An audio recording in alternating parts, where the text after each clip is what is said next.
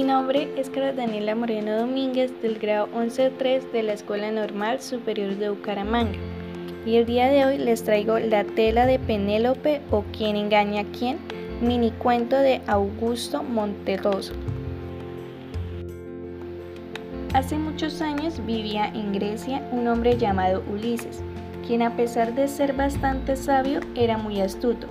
casado con Penélope, mujer bella y singularmente dotada, cuyo único defecto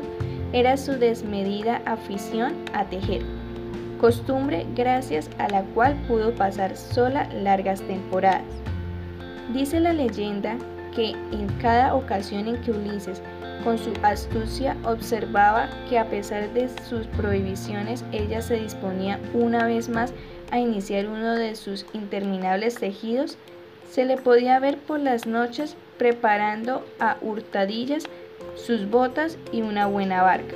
hasta que sin decirle nada se iba a recorrer el mundo y a buscarse a sí mismo. De esa manera ella conseguía mantenerlo alejado mientras coqueteaba con sus pretendientes, haciéndoles creer que tejía mientras Ulises viajaba y no que Ulises viajaba mientras ella tejía como pudo haber imaginado Homero, que, como se sabe, a veces dormía y no se daba cuenta de nada.